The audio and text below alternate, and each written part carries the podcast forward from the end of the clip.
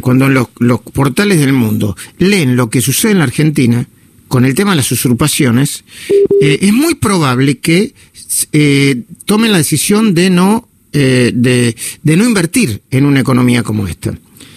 La usurpación VIP de Cariló, ayer se conocieron más detalles escandalosos. Yo lo dije, lo anticipé ayer en La Nación.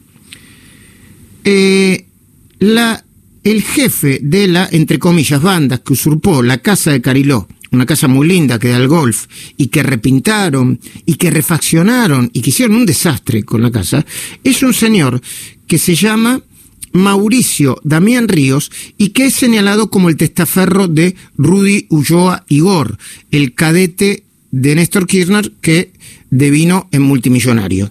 Vamos a hablar de esto con el secretario de Seguridad de Pinamar, Lucas Ventoso, porque ayer la policía bonaerense desalojó la casa de veraneo de Viviana Villena, esta empresaria ocupada clandestinamente en la zona de Caliró desde enero de 2020. Eh, mm, Ventoso, muy buenos días. Eh, el equipo de la mañana de CNN Radio Argentina está, eh, lo saluda. ¿Cómo va? Me cuenta Lucas Ventoso, ¿con qué se encontraron cuando encabezaron el allanamiento? El asunto fue así. eh, a nosotros nos viene, me viene a ver a mí el- el- el- una, una persona que dice que tiene la casa usurpada y que hace 11 meses, en enero, había hecho la denuncia por usurpación y que la justicia le había desestimado todo. Le digo que me mande, que venga directamente a mi despacho y que, me- y que traiga toda la documentación que, que tiene en su poder. Eh, eso fue el lunes a las 12 del mediodía. Cuando viene media hora después, me presenta todos los papeles, era evidente que era el propietario, me trae el informe de dominio, acredita la titularidad de la sociedad, de la presidenta delante mío, eh, y me dice, como dato de color, me dice, además tienen autos mellizos en la puerta. Cosa que le digo, bueno, ¿y cómo sabes que son mellizos? Me dice, porque como el fiscal no investigaba, nosotros empezamos a investigar por nuestra cuenta y le pedimos a los vecinos que nos mandaran fotos de, de los autos que estaban estacionados. Y averiguamos que uno de ellos en realidad está en Buenos Aires, el titular, no está allá.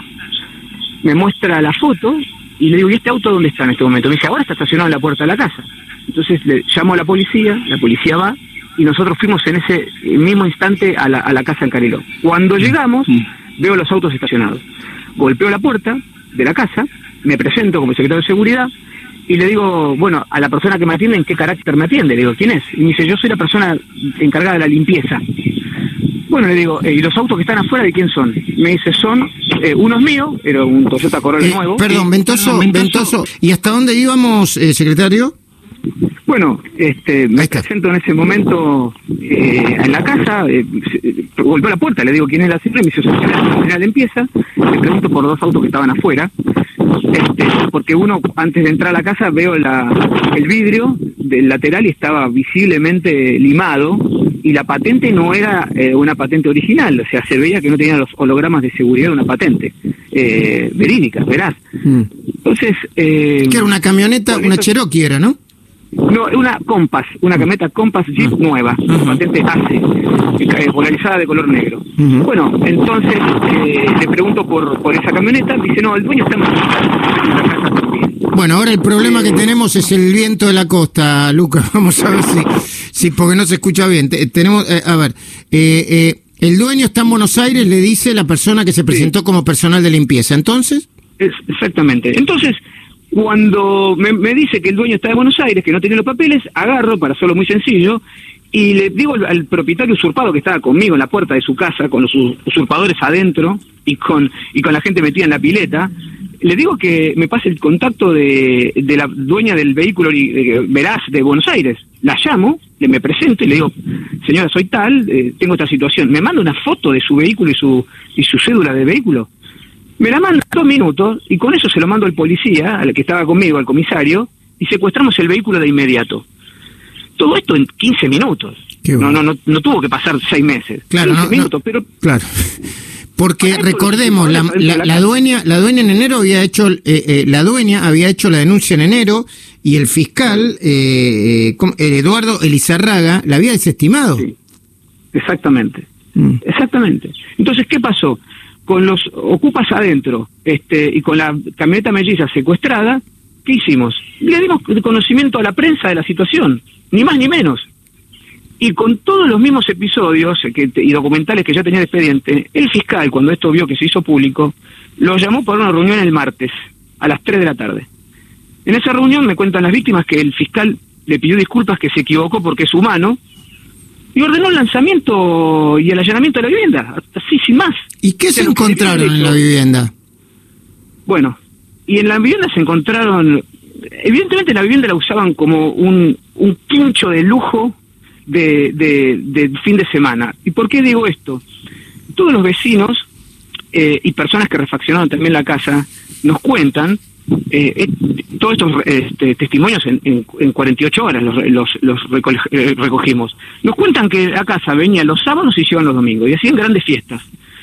Y adentro de la casa había todo mucho lujo, o sea, champán importado, pomerí, este, mucha bebida, una vinoteca inmensa, todo lujo fastuoso lujo dentro de la casa. Además, digo, además del condimento político de, perdón, además del condimento político, todo el mundo tiene derecho a tener preferencias políticas, de un enorme cuadro, de una enorme eh, fotografía de Néstor Kirchner y Cristina Fernández de Kirchner, ¿no? Exactamente, eso en, el, en el living de la casa. A ver, me, me preguntaban si eso, qué, qué indicio uno puede conjeturar de eso. Está claro que más no importa de quién sea el cuadro político, no estamos hablando de, militantes de base de ningún partido. Mm. Nadie de, base del partido que se, le pueda ocurrir a uno eh, usurpa una casa eh, y, la usa como quincho de lujo de fin de semana. Ventoso, ustedes ustedes eh, determinaron y confirmaron que el que el que manejaba todo ese tema de la usurpación es Mauricio Damián Ríos, sindicado como testaferro de Rubio Yo Igor. No nosotros, nosotros lo que yo he recibido son testimonios de vecinos y de eh, personas que han hecho la reparación de la vivienda. Recordemos que la, casa se la pintaron, la refaccionaron, le pusieron mucho dinero arriba. Y eh, mencionan eh, haber sido contratados por una persona que le decían Mauri, y la describen físicamente, una persona corpulenta, con muchas cadenas de oro, collares de oro, que, vivían, que vive en Mar del Plata, que va, iba venía de Mar del Plata. Ahora, lo que tengo que aclarar es que esto le corresponde al, Ministerio Público. El, fiscal tiene que ser el que investigue todo esto, porque la Secretaría de Seguridad del municipio eh, hicimos esto para ayudar a los vecinos, pero el que tiene que hacer la línea de investigación es el fiscal, que es el mismo que, justamente no hizo nada en 11 meses. ¿Y es el mismo fiscal que ustedes le iniciaron juicio político por las demoras o por algunas decisiones que tomó vinculada con otros casos como el de abusos, violaciones y usurpaciones? Exacto, es el mismo fiscal. Hace mm. dos meses el intendente ya presentó un jury de destitución en la Secretaría de Enjuiciamiento de Magistrados en La Plata con 15 causales de destitución y pidió también la suspensión inmediata. Mm. Esta va a ser la 16. Mm. Pero te digo más, eh, Luis, hoy fue a la secretaría, hoy, eh, hace eh, un minuto antes de que yo te el teléfono, me avisa mi secretaria, que hay una persona que le hicieron lo mismo y que ahora me está trayendo los papeles. Quiero decir con esto que... ¿En, en dónde? ¿En Pinamar? Ahora sí, en mm. Pinamar, que hay una inmobiliaria metida. Mm.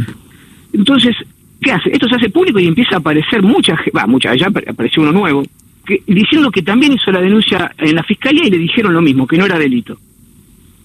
Y te lo estoy dando porque me acaban de llamar mi secretaria, que le dije, bueno, mañana vamos a ver esos documentos, a ver qué es lo que hay. Mm.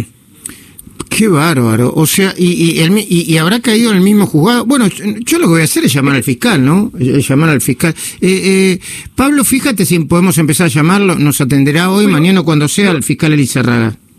Lo paradójico es que esta fiscalía se creó para combatir las usurpaciones. Es una fiscalía temática. O sea, todas las usurpaciones caen ahí. Eh, o sea que, de nuevo, es una fiscalía cuya especialidad es evitar las usurpaciones. Y lo que está haciendo es convalidando a los usurpadores. Bueno, digamos que eso es lo que está haciendo. En hechos no, no, no tiene lanzamiento. A raíz de la, de la presentación del, en el jury que le hicimos, el fiscal general hace un mes y medio o un mes le quitó la competencia que tuvo originaria cuando fue creada. O sea que hasta hace un mes ya le pasó la competencia de usurpaciones a otro fiscal, que es el otro fiscal de Pinamar. Pero ¿qué pasa? Al tener dos fiscalías, Pinamar, una funciona, que la Fiscalía 4, cargo del doctor Calderón, que funciona correctamente, con una fiscalía que funciona bien, y la otra, la 5, no funciona. Ahora, lo que no hace la 5 se la pasan a la 4. Entonces va a colapsar la otra fiscalía ahora. Claro. Ahora el, otro fiscal va a hacer el doble de su trabajo porque el fiscal de la 5 no trabaja.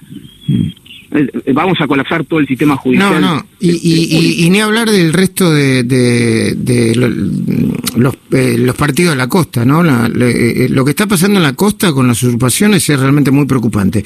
Bueno, una usurpación VIP que hasta ahora ha tenido final feliz.